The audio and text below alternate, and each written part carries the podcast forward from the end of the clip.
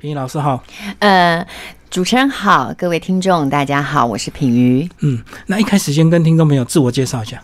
呃，其实啊，我这里有呃有讲到，我是台湾女儿德国媳妇。那主要是呃，我应该是在一九九八年，然后就是嫁到德国去。是。那在嫁到德国之前呢，其实我就是一个很传统的府城女儿。那今天我会来做这样的决定，我想大概也就是跟我们。台湾那个年代，因为今年我也已经五十岁了，嗯，那大概我们的台湾的这个教育啊，还有主流孝顺的价值，大概影响我很多，嗯，所以我才会促成这样的决定。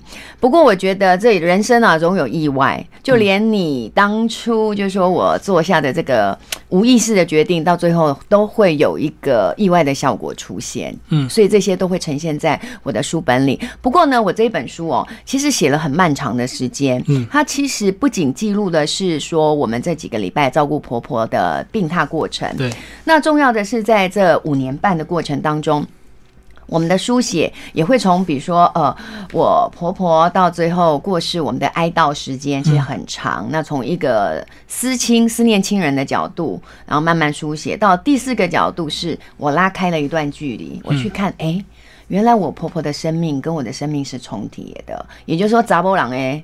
秒文其实弄作修改哎，所以我就觉得我们两个的命运是重叠。那我如何从我婆婆的故事当中去得到我自己的一的一些体悟？因为我会觉得，仿佛她为我走过了一段艰辛。对，算是意外的收获。因为在一照顾之前，你并没有这么刻苦的了解嘛。那对，其实这个决定是你个人单方面的决定，你并没有跟你先生商量，也不是你先生叫你去。是，那为什么你会自己决定，然后你直接告诉你先生？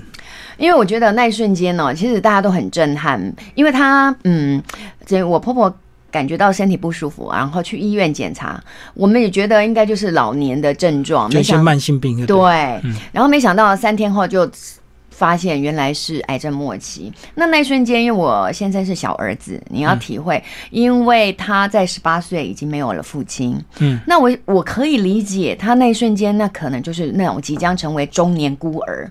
嗯的震撼，所以你知道他知道讯息的瞬间，他是完全没有反应。他回到他房间，是。而我为什么会做下这个决定？我也觉得，我有时候事后也在回想，因为平常我是很难做决定的人，我都要问东问西，想了很久。可那瞬间，我看他走回他房间，我就开始打开笔电，嗯嗯，订了单程的机票。我觉得这个过程我很难去交代，我到底为什么这样这么想。我想。大概会是无意识的，有一 percent 是你让人哦，但是他的是，安嘞，好像有一种冥冥的力量驱动你。五哥，九十九 percent 哦，其实我就是在想，第一，我就觉得台湾的价值就会说，哎，婆婆生病了，不是媳妇应该来照顾吗？我是不是受到这样的影响？嗯。第二。呃，另外一种就是因为我跟我先生的关系并不好，所以我想要改善我们的关系，想说，哎，将功赎罪哦，搞不好我跟我好好照顾我婆婆，我先生就会给我赞赏，然后进而改善我们的关系。可是会有这样的决定，很多是因为先生对你很好，你愿意回报他这个家庭，你反而是因为你先生跟你相处的不好。你想要改变关系？对，因为其实啊，你这个就问到的一个症结点，为什么我会在这个婆婆生病的瞬间，我采取了，我就站在一个照顾者的角色。嗯，其实它就是有背后的脉络，就是说，其实我从小在一个成长在一样的家庭，我其实是有低自低自尊跟无价值感的，所以我习惯用牺牲。或讨好，嗯，来得到我的价值感，也就是自我重要感。所以在那瞬间，你说，呃，我跟我先生的确相处非常不好，而且就常常因为我二十年来都没有正式的固定工作，我只是兼职。哦，等于是你这个家庭主妇那个是。地位比较低，就对。是，然后常常就会被他贬低。虽然我有一些兼职，比如说做翻译或口译，但他就会觉得，因为你薪水很少，然后就会贬义你呀，骂你。所以我想说，哎，是不是可以利用一这这样的一次机会，好好的照顾他母亲？那我可以得到我应有的。尊重，这是我那时候的考量。可是还有当事人婆婆在更早之前，你们的相处，你那时候也是常常被她一些比较严厉或者是比较 呃文化的一些冲击，所以你那时候跟她相处也是有一些问题，对不对？是，其实啊，我就说我们常常说，女人何苦为难女人？特别是有另外一个男男人出现的时候，而那个男人就是我先生。其实我必须要承认一件事是，其实我们当初我嫁到德国的时候，有五个月时间是在那个小山村里面跟我婆婆，嗯。度过，因为我先生就自己在法兰克福工作，他的理由是你要跟着我母亲好好学习德国人怎么打扫家里的方法。而那五个月，其实我们婆媳之间的感情非常好，嗯，因为我现在很少回来，而我跟我婆婆几乎就变成另外一种跨文化的母女，相依为命的感觉。对，就是因为真的，她就是一个老太太，然后我刚去也是忐忑不安跟她学习，然后你知道她晚上的时候。我会帮他按摩，他第一次被别人按摩，嗯，对，然后我做到俩连哎，然后就帮他按摩，他好高兴，所以你知道那五个月是很舒服的。可是为什么我们后来关系变质，就与完全因为我后来我先生调到亚洲，嗯，因为我们之后的漫长的十七年呢，其实就是在中国啦、英国，还有台湾、马来西亚嘛，后来马来西亚，对，所以这对我婆来讲。我夺走了他最亲爱的小儿子，所以自此我们的关系就呈呈现撕裂。但我们不是正面冲突哦，而且而是我们两个都在抢做一个受害者。嗯嗯，对，所以我在书中有提到说，哎，我们常常在玩那个婆媳之间的那个受害者大风吹游戏，就是比谁惨就对，对比谁惨，然后比谁哭得更凄厉，然后呢还指责对方是那个加害人。我就为了争夺先生，他他为了争夺儿子就对对，所以你知道吗？这一段历程会让我去思考。真的，其实女人跟女人之间本来是好好的姐姐妹妹站起来，可是就会因为男人的加入，然后就开始厮杀争夺。所以你先生也是一个不太懂人际关系跟沟通的人，对不对？是，他是比较沉默，他几乎他的想法都是息事宁人，然后以沉默。是工程师的那种性格吗？非常，嗯，他又是那种很典型的德国工程师，然后就是纪律严明，但是不需要用言语沟通，只要文字或者是规则出来，这样就好了。嗯，对，嗯，言出必行。可是他在他那个家庭，他还有哥哥跟姐姐，对不对？是。那你一开始做这个决定，在其他的家人的眼中，有时候我觉得还是会有些质疑，或者是说。因为其实像我们这个，如果遇到这种状况，你平常没有那么好，那他临终你突然对他很好，大家就会怀疑，是是不是因为这个财产啦，或者是说，哎，他可能还有藏钱哦，所以你最后几个月跟他相处，你可以挖到一些好处。你那时候有没有感觉他们这样的一个怀疑？其实哦，我刚做决定告知他们我会回去照顾我婆婆的时候，其实我的短牛沟啊，就是我先生的姐姐，她就说你太。你太没有理性了，他坚决应该是把母亲送到安宁病房，就交给专业的就好了。对，然后他哥哥认为应该是去去从那个乌克兰请看护来，这样就可以了。所以至于他们之后有什么样的揣测，其实我都没有再去想太多，因为你知道的，你投入那个居家安宁照顾，那个现场是非常每一天他的病况。的发展是非常快的，嗯，而且我要学的照顾技巧是很多，对，再加上我对于那个死亡的恐惧，因为这是第一次我在临终病榻旁照顾亲人，所以我已经忙得。你知道吗？昏天暗地了，而且我还要应付我的孩子。嗯，就是那时候那个一岁的还要喂奶，两个青春期的孩子，他们对于回来照顾奶奶其实是很有意见的，因为要脱离他本来的同学嘛。是因为我们可能那时候已经要考虑转学了，因为不不知道要照顾多久，所以我已经有写信给校长说，因为我们那时候才到马来西亚大概三个礼拜，那就面临马上要转学，我都已经处理好这件事，然后他们也会很惶恐，因为我们。那时候是从上海飞到吉隆坡，那他们又要面临马上要从吉隆坡回到德国接受教育，所以我还要处理太多事，所以对于他们对我的揣测，我并不是太有心力去想了。嗯，不过这一点我觉得很有趣。呃，其实到最后，我们的确婆婆最后的有分家产，然后我其实是带走了一把扫把，因为我觉得那个很有纪念意义。到现在我还是珍藏那一把扫把，因为。那象征的我婆婆的一生，她不断的在照顾别人，所以我就珍藏了那一把。那其他的家产是由他们三个子女去分，而我先生甚至会说：“那是我的家产，不是你的，你懂吗？那是我妈妈给我的，那不是你的。”所以其实这一方面，我觉得我倒是很坦荡啊。我就觉得我拿我已经得到我最重要的。自那个礼物。嗯，你刚刚有讲到这个，他们这个姐姐跟哥哥的一个态度，就是交给专业的，或者是请专业看护。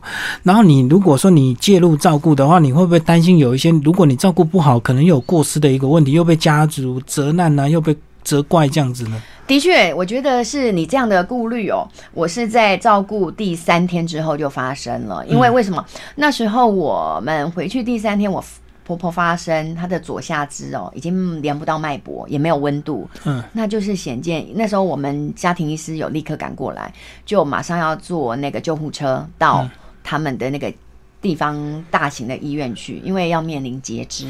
哦，对，因为可能血液没有通过，对什么才会没有脉搏。嗯有生命的危险，所以那一瞬间我才领略到，当我拿到那个手术通知书的时候，就是我要同意书要签的时候，我才知道原来我要担负这样的责任，因为嗯旁边没有任何亲人，对而我是唯一的亲人，必须要担负。究竟要不要动大手术的责任？嗯那一刻我才领悟过来，所以的确，我可能在做任何决策的过程当中都是太感性，而没有去事先想到我是不是会有失误，然后导致更多的责难。真的所以一开始就想的很单纯，对只想这个陪伴或照顾这对，而且你也想，我我觉得对我来讲，或许有那么一点点同理吧。就是你，你能理解一个老太太，她已经守寡那么多年了啊，那她在她生命的最后阶段，如果没有人在她身边，嗯，没有一个小孩，是我我我，或许那就是女人本能的一点点柔软，嗯才让我去做这样的事。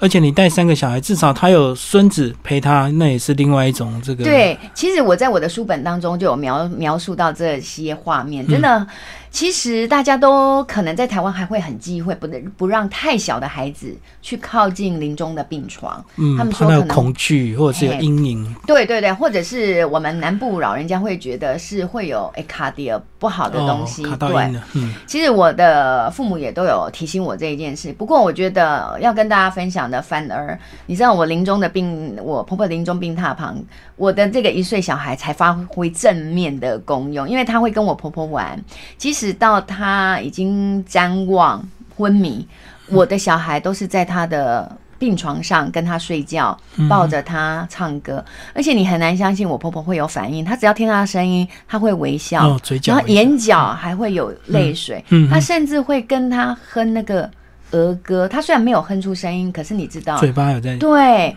所以我觉得这个是很触动的。就是说，临终的人他最需要的是什么？嗯我们想的可能是很多先进的医疗设备、一些插管、一些最高端的医疗设施，可是从我婆婆身上看到的却是那个小孩子轻轻的摸着她的脸，亲吻她。对他是最有反应，而且最有幸福感的。嗯嗯这也是我在书中要提出的一种醒思是：究竟我们能给我们最亲爱的家人，在最后是什么样的照顾呢？其实真的医疗是有极限的，有时候到了这个所谓的末期啊，有时候家人的陪伴才是最重要，而不是说把它治到好，因为已经不可能治到好了是。嗯那甚至是一种凌迟。所以我的书中也有讲到管不到的爱，嗯，管。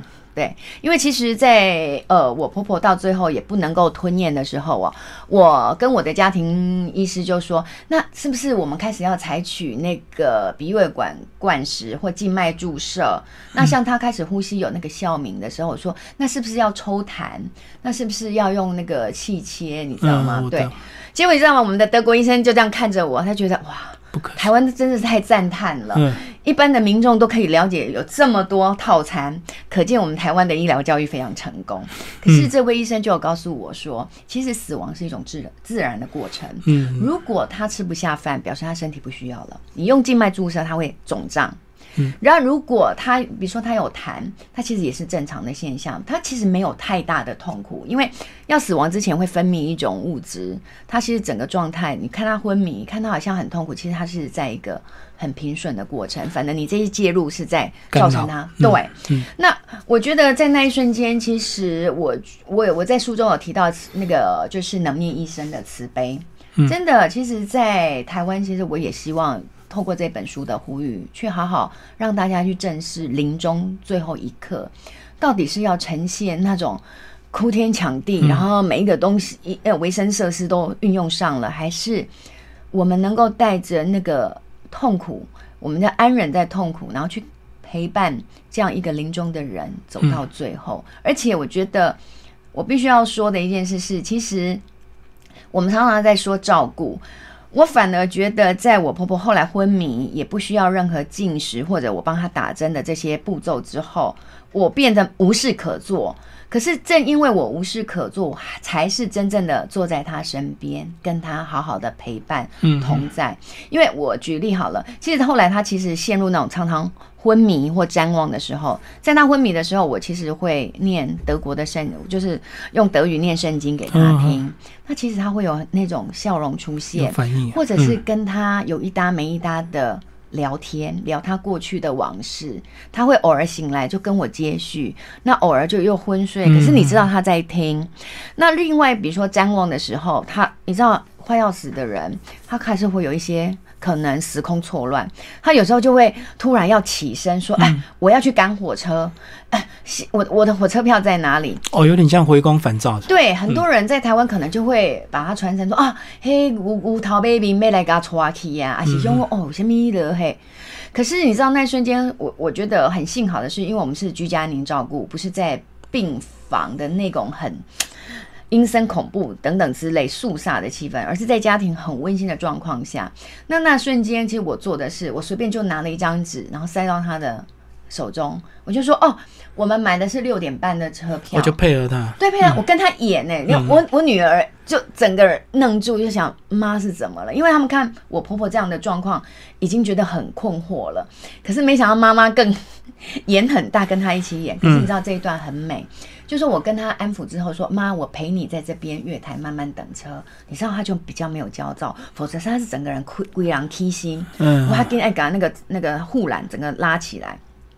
可是我跟他演这一段的时候，我们就开始婆媳两个在讲，他过去到了哪些国家旅游，都是为了去拜访他的家人，比如说他最爱的弟弟在中南美洲，嗯，然后为了看我们，也拜访我们在英国、中国、台湾，他都去过。其实就那种为爱旅行，他就一站一站的去想他过去的旅程。我觉得这一段好美，所以我才想说月台上的华丽转身。我觉得每一个人。如果到生命的最后阶段，能有人好好的陪伴你，去走向生命的下一个阶段，其实是很美的。对，你那时候照顾几天才让他感受到你的善意？其实哦，应该一开始他还是对你有防备，对不对？嗯，也不是说防备，我想他是不好意思，因为你知道，我们决定说要回去，有告知他，他就会马上说：“哎，你回来不要不要是因为我，你懂吗？”我懂。对，因为就像我们过去送他礼物的时候，他都会说。呃呃，这个礼礼物应该不是送给我的，甚至会把我们送给他的礼物放在那个，比如说壁炉旁，放了三个月他都没有去动，你就觉得他很难收下别人对他的心意。那这就是我在这个本书一直在提出来的，就是他身为照顾者。已经，他我我他从四岁小时候四岁开始就是一个照顾者，然后到到临终，他最为难自己的就是他不愿意接受被别人照顾，嗯，他不愿意转换身份，对，而且他不愿意被爱，对，因为那个是陌生的，所以的确他刚开始都有抗拒，连我们到家里的时候，他还说：“哎，你们是不是要去哪里度假？顺便去。”对，经过就对。嘿，他是把我们定位在这里，然后我就会安慰他说：“好好好，我们过几天才去度假。”嗯，那可是你知道吗？到了我我觉得也是到第三天那一次在急诊室出入的时候，真的非常危急的时候，他才知道真正他真的需要人，需要照顾。对，尤其是那时候要面对要不要截肢，然后你你你能想象吗？其实他抽了三次血，已经没有血，那个血管抽不到血。嗯嗯。那最后是由我出面哦，交涉就是我把医生拉到旁边说，这样的一个老太太已经八十四岁，有癌末，你们觉得有必要去动这么大的刀吗？嗯，然后我就说，请他给我十五分钟的时间，然后我就在我婆婆的床边祷告，就是其实我的祷告就是希望上我我虽然不是信徒，但是那一瞬间我其实孤立无援，就希望让上帝决定，就对，对对，我觉得这一点很重要，我就说我会。做好我的功课。如果你用这一幕很我婆婆很痛苦的被凌迟，然后来希望来教会我一些事，我就说从此后的人生我会好好去领悟。但请你不要再让我婆婆受更更多的苦痛。可是我真的没盖你。十五分钟之后，护士再进来，量得到脉搏，就血管通了。对，而且有温度，连医生有三个医生，主治医生都冲进来，后来他们决定我们可以出院。所以你知道那一刻，我婆婆其实是眼泪掉下来，因为她有多么害怕，她可能待在医院就回不回不了家了。你知道我们离开。那个就是坐上救护车的时候，我婆婆竟然还交代我再回去做一件事。我想什么事？她说：“你把我的床铺平了，把它拉好，弄得很整洁。你知道吗？那一瞬间，我本来在那瞬间我就想：天哪！我们这么紧急的事件，就满嗯赶赶赶忙要去医院，你叫我回去把你的床铺铺好，这什么意思？你知道我我有哀怨，可是我后来的回想是，其实，在那一瞬间，我婆婆也是。很害怕，他再也回不了家了。嗯，而那个家对他来讲是意义重大。对，这也就是我在这本书一直在提倡的，就也是希望政府能够注入更多资源，提供给我们民众一种选择，是在宅医疗，在家善终。因为你一旦到了医院，其实你就是编号第一百零八个病人。而你在家里，你才是一个活生生的人。你跟家人有关系，你有你过去的故事，你有一些生命脉络，你才会被看见。所以我觉得，我们能体念很多老人希望能够在家善终的原因是，他能还能在生命的最后一刻是他自己自己的环境啊，对，而不是那种第一百零八的病人，然后在医生眼中就是要被抢救或被凌迟的那一块肉而已。对，这是我有在我的书里面一直在提倡的。你那时候在陪伴的时候，哪一些技术上是对你来讲最困难的？我觉得最困难的是反而是我自己耶。嗯，因为我在书中有提到，因为我一直困在媳妇的角色，所以我连。一回到家，看我婆婆，我婆婆已经没有办法起身，是隔壁的邻居帮我们打开钥匙。钥匙在她家，对对。然后一进去，我们其实全部人都很震撼，就是吓到了，因为我婆婆本来是那种胖胖的，然后脸还会红彤彤的，可是我们回去的时候，就是真的不干，就是皮包骨，消瘦。对，那瞬间我是害怕的，可是我告诉我自己，我是别人的媳妇，不可以害怕。而且我接下来我看到一大堆那个床单。都是有那些排泄污渍，我都得去洗。我还是告诉我自己，不能面露任何不悦的表情，你懂吗？嗯。那我觉得我最难为的就是自己困在这个媳妇的角色，就会让我其实，在做这些事的时候，是那种我有自己的规训声音，说你一定要做好，嗯，你一定要，你知道吗？面带微笑，这些会让我整个身体很紧绷、很紧张。所以你知道吗？很多时候我是要抱我婆婆起来如厕。刚第一阶段的时候，她还能起身的时候，我要抱她。我好几次差点发生意外，因为那在我全身就是紧绷的，然后我就很怕把把她给弄伤了。那反而这样哦，会让我好几次，哎哦，你越僵硬反而越容易对出错。我记得有一次竟然让他，我们两个差一点跌倒，他幸好马上就。坐回去他的扶椅，我我是有吓一跳，然后后来他反而，我觉得这件这件事上反而是我大女儿做的很好。嗯，她虽然那时候才十四岁，可是你知道吗？她没有困在任何的角色，所以她整个做，而且她让我婆婆觉得很安心，连我婆婆都说：“哎，她做的比你做的还好。”哦，因为你太僵硬了。对，所以你知道，病人也能感觉到你的紧张、你的不安、你的不确定。所以我其实在这里也领悟很多过程，就是说。如果亲子能一起在临终的病榻旁一起来照顾，我觉得今天已经不是我来带领我的孩子，而是我的这年纪不同的孩子都在教会我好多好多的生命功课。那哦，反而他们做的比你还那个是，所以甚至我们那个老二，我们有一个我们老二是一个美少女，她其实是对于这种照顾工作。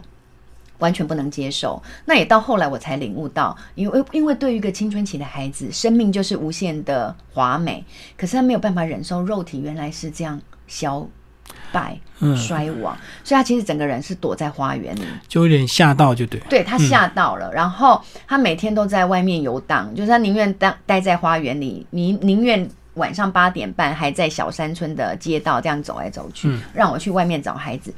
他都不愿意走进来，因为他在害怕，而我都没有觉得。我的意思是说，其实我困在媳妇的角色，我不允许害怕。我也在那个现场，我没有办法去了解孩子也在害怕，没有办法接住他们的害怕。所以，其实我在书中有提到，我们亲子其实充满了冲突，因为我都会用台湾人的孝道来骂他。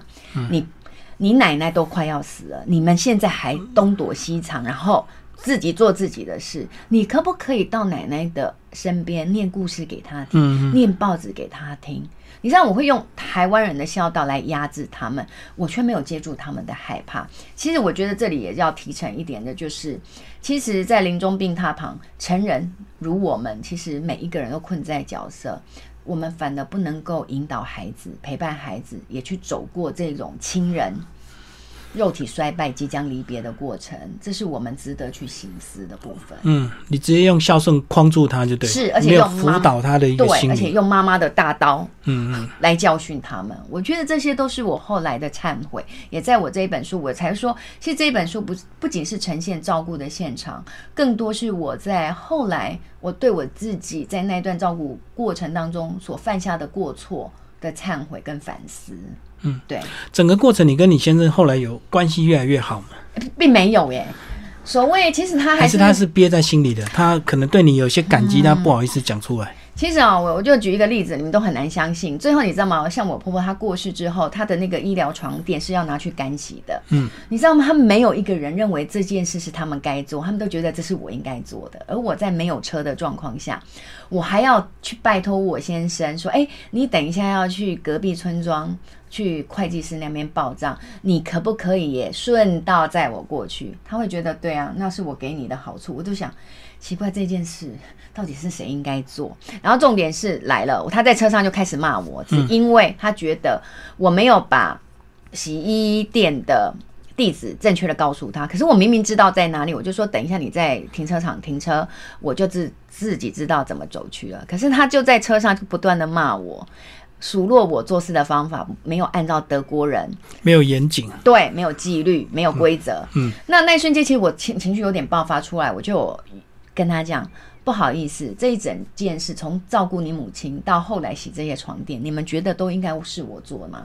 你知道我先先生告诉我一件事是，你应该为你自己做的决定负责，而不应该是到事后你还希望我能跟你感谢，因为这个跟我无关，那是你做的决定，你要照顾我妈妈，不是我叫你照顾我妈妈的。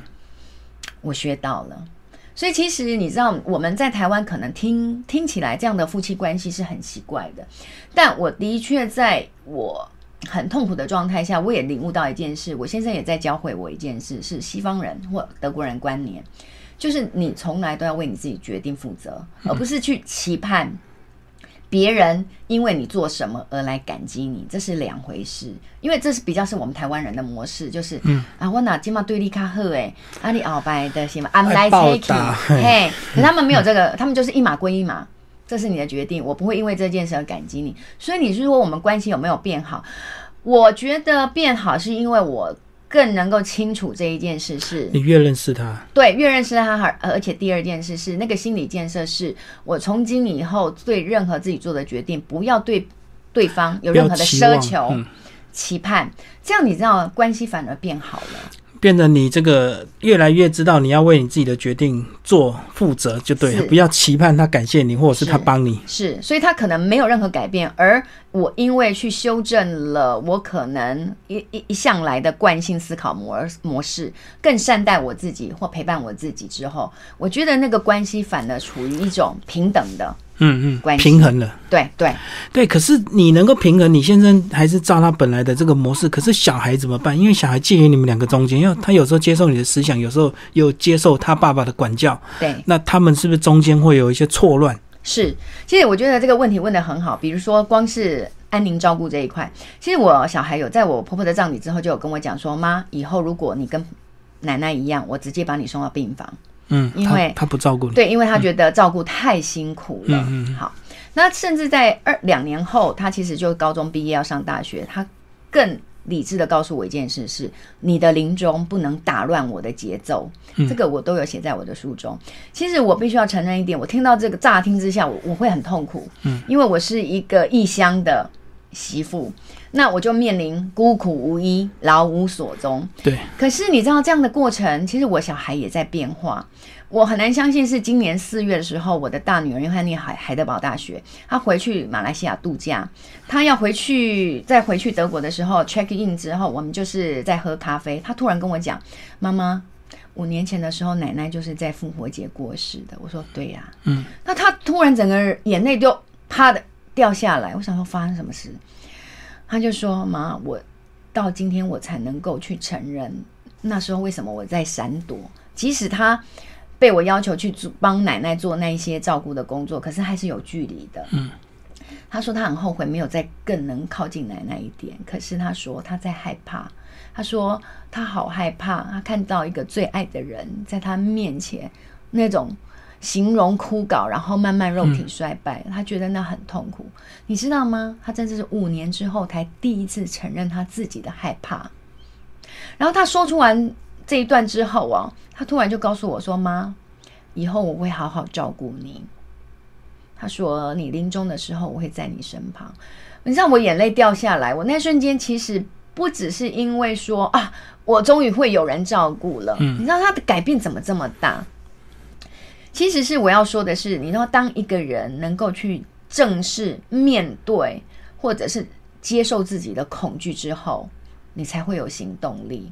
我的意思是说，像我的孩子，他其实之前他一直在逃避，所以他可能这中间的过程当中说出这么理智，我们讲做很可能是很德国的这一套，就是我不会照顾你，你的就理直气壮的话，对嗯可是其实它是一种掩饰，是一种防卫，他在掩饰他自己的害怕。嗯，所以他在五年之后跟我说出他的害怕，他看见他的害怕之后，他他的力量是他愿意勇敢的在未来为我的临终病榻旁，他愿意走回来。我觉得这一段是很美，我的眼泪是忏悔，是如果我在五年半前。能够在我们看到婆婆这一段，然后我能好好去陪伴我的小孩。首先，我是好好的看见我自己的害怕，我就能看见孩子的害怕。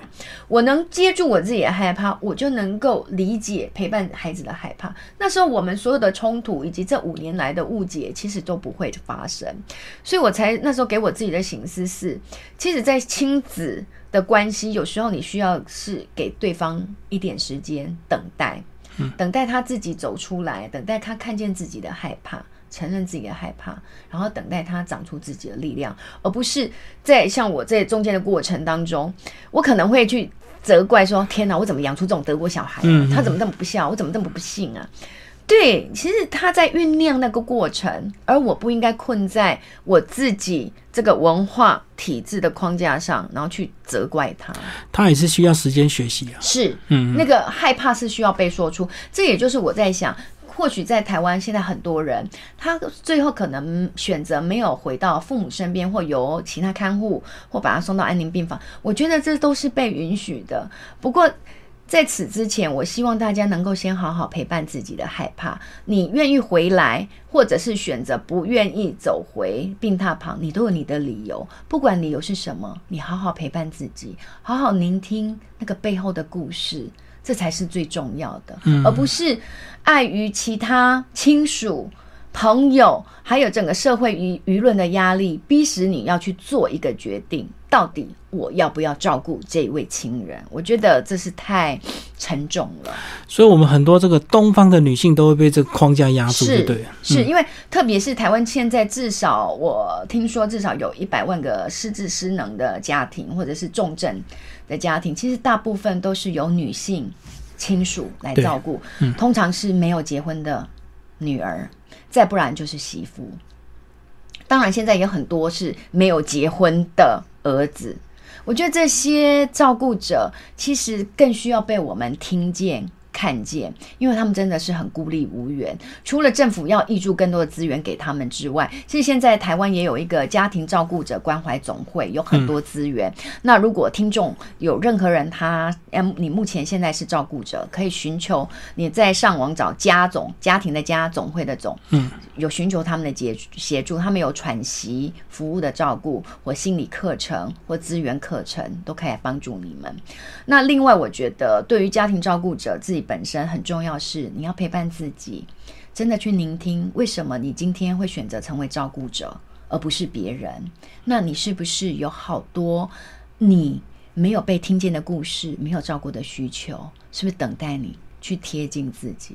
这也就是我这本书为什么要叫“许我一个够好的陪伴”的原因。嗯，在照顾别人之前，请先好好照顾自己；在陪伴别人之前，请先陪伴好你自己的内在孩子，这是非常重要。所以你像德国走一遭，就发现台湾其实还是有很多可以进步的地方，对不对？跟德国相相比起来，我们在居家照顾上面还是比较落后。是，那我觉得比较落后是在制度面。那我未来的期盼是，其实我们台湾最最美的是人情，的确，其实如果我们台我们台湾现在一直在讲长照二点零，可是政府忽略的一个力量就是，其实我们的亲情的连接还是相较于欧美是比较强的。对啊，那如何透过政府的资源来帮助家庭照顾者？有人是选择希望是在宅医疗，在家善终，政府提供更多的资源，更多的助力给我们的家庭、家庭照顾者或家属，它其实是会比德国更来的完美。因为我在讲的德国是属于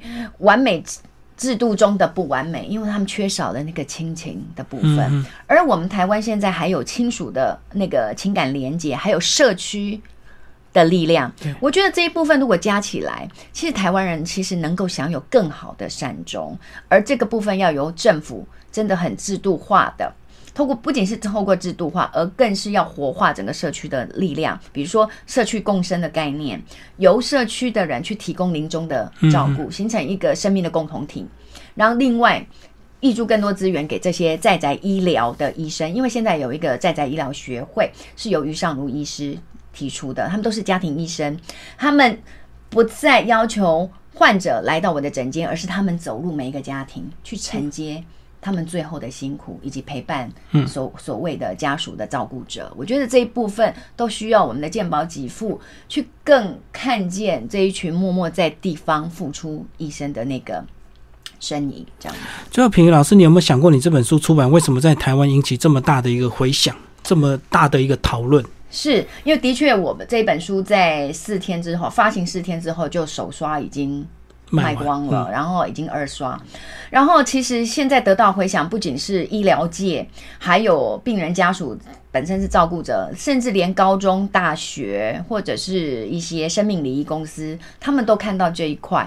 我觉得会引引起回响，最重要的是，其实它唤起我们内在的柔软。其实我们都很愿意在我们的亲属旁边陪他们走完最后一段，但受限于我们台湾现在的，你知道吗？工商业社会形态，每一个人都没有得到国家真正的帮助。比如说，如果我选择回家，那这一段时间我可不可以像我们有照顾育儿假，那有没有育亲假？哦，留职停薪留职停薪嗯半年。一年，我还能够回到我的职场来，而我在照顾的期间，我是不是我的劳保、健保都还可以被国家嗯来做给付，而且甚至是他要给我国家要给我就是照顾亲人的费用，就是比如说一一万二或一万六，让我可以去 cover 我这一段照顾亲人期间我需要的一些生活支出。就跟那个失业津贴一样。是，那这边如果能够细致化之后，我相信现代的人他真的很愿意，如同我书我书中所说的，他是每一段每一段很美好，在临终病榻陪伴的故事。我相信引起这么大的回响，是我们每一个人心面心里面都有一块柔软，他真的很愿意陪伴他所爱的人走向人生的最后一刻，他们也在期盼，而这些期盼真正能落实，就是政府的善意了。嗯嗯嗯。对，最后讲一下这本书，你当初怎么样变成一本书，好不好？我知道是因为这个文章甄选，对不对？其实哦，我在我的脸书上有分享，我是我在我婆婆的病榻旁，我都已经有在做日日记的记录，嗯哪怕就是一句两句话，我都有把它后来都有照相出来。然后后来我其实只是在脸书上。等于是我的心情记录，我没有想过说要把它出版成一本书，那只是很意外的，在去年，因为我刚好我就写了，因为我有一个部那个粉脸粉丝专业，然后写了好多文章，然后刚好看到梁实秋文学奖，嗯，他对，们征求的是文集，要六万字的文集。哎，我想说，其实应该是时候到了。我觉得这个部分不应该只是我个人的生命资产。如果它是一个善意的，它应该成为所有人共同的生命资产。所以我就是有去投稿，然后就得了得了奖。然后是由时报文化知道，因为我得奖，然后来主动跟我联系，要出版这一本书。对，主要是这样。所以他其实刚开始的起心动念，但真的是心情的记录，然后到走到最后是观念分享。我也是希望透过这样让。台湾人就更多的朋友去改变那个老有所终的观念，善善终就非得在医疗机构实行的这个观念。嗯，不过我最后希望就是说，其实这本书的完成并不是一本书的完成而已，而是我希望。里面的文字都能化作一盏一盏的明灯，能照亮每一位读者的心里，去看见自己，看见自己心里的美好，看见自己付出的身影，也能够去感激自己，这才是最重要。而且也期盼他们。透过看见自己，也说出自己生命的故事。可是最后在真的要出版之前，你会不会有一些担心？因为变成会造成你的先生或他的一些哥哥姐姐，他们会被人家误以为是自私，或者是这个呃个人主义啊，或者是怎么样，居然把他的妈妈丢给你照顾，这样你会不会担心他们那边的反应？的确哦，你知道吗？我我在书写这个历程，就是说，在第三阶段是我婆婆过世之后，我的那个哀悼历程。我在脸书写的时候，的确，我住在荷兰的短牛沟，就打那个打电话叫我先生下令，我不准再写任何东西了。嗯哼。那这一段历程其实很痛苦，我真的就是按照他们的命令，有半年没有写，可是我就陷入了忧郁症。嗯，就是我很多话说不出来，憋着就对，憋着。然后真的半年内，我就是常常没有理由的哭泣，甚至半夜都没有办法睡觉，大概都两三点醒来，一直到了凌晨。那我自己幸好有点病逝感，因为我之前有接触很多心理学的课程以及心理工作坊。我那时候我就发现我不对了，我就跟我先生说，我必须要回到台湾三个月。我要去接受很多的心理智商，还有心理工作坊的课程。我从那个之后，我得到了力量。我回到马来西亚第一件事是在我的脸书上把他们封锁了，封锁了我先生、他哥哥、他姐姐，还有他们周遭的所有亲友，就不让他们看了。对，因为这个历程，我也说这本书其实也呈现一个女性如何夺回她的话语权。嗯，因为其实，在台湾同样的台。台湾的女性很容易被压制的是，她没有办法发声，嗯，她没有办法说出她的故事。而对于我们来讲，说出我们的声音，说出我们的故事，就是我们的力量。而这一部分是我觉得我很重要的一点是，现在的我其实我不在乎他们去怎么想，因为我更在乎的是我力量的展现。而这些展现这样的生命故事，也是能引动更多女性，嗯，能真正。在他们很委屈的位置，去说出他们心底的声音，然后展现他们女性应有的力量的时候，就为了得到更大的一个目标，对，就不用在乎他们那个。是，反正我已经封锁他们了。对，所以其实说实在的，我现在并不太清楚我书中写了什么，我只是简略跟他说，其实我现在在关照的是临终照顾，还有在宅医疗。居家安宁的这个现况，我没有提到太多这个部分。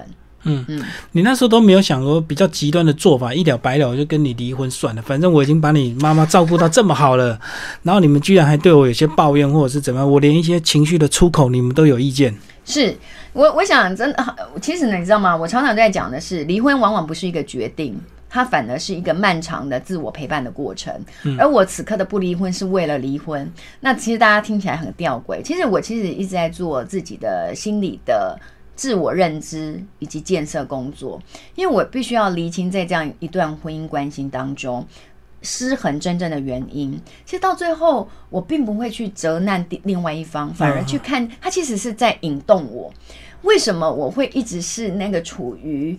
弱势的那个对，那为什么我一定要屈居在照顾者，或屈居在我一定要不断付出的人？我背后的因素是什么？我过去的生命历程到底发生了什么事，让我会选择要用讨好、牺牲来满足别人？为什么我会觉得我比别人更没有价值？这反而我更重视的是，我要陪伴自己的这一段，反而不是说，哎，你应该要对我好一点啊！你看我对把你妈妈照顾的那么好，怎么样？我觉得要改变别人太。难了，那反而你去要求自己，然后陪伴自己更细腻的这一段，你长出来的力量绝对不是在冲突线上跟人家，你知道吗？肉搏战的那种力量，反而是我觉得那是内在真正是一种循环的共生的一个能量。所以离婚反而是一种逃避，就对。如果你没有真的正式醒思决解决这样的一个问题，你只是逃避而已。对，我要说的是，如果就我个人的案例来讲，我我不指涉所有所谓的大家的离婚就是一种逃避，并不是，而是我自己。如果我在没有自己没有处理好我过去的创伤，或者是好好的陪伴我自自己之前，我所做的离婚不过就是说，你如你所说的，我就是在逃避，就把自己从另外一个战场再带入另外一个战场而已。嗯，对，所以我想关系也是需要善终的。那我目前。处理我跟我现在的关系也是在善终的阶段，对，好好的去看，透过他对我的回应，可能看似冷漠残酷，但他也引动我去思考，为什么我会习惯这样的模式。所以，当你有力量之后，其实离不离婚又不已经不是一个问题了，是，因为你已经成长起来。对对对，所以其实也要跟大家分享，是陪伴自己真的很重要，因为。唯有陪伴你自己，你才能聆听自己的需求，然后你才有力量去满足自己的需求。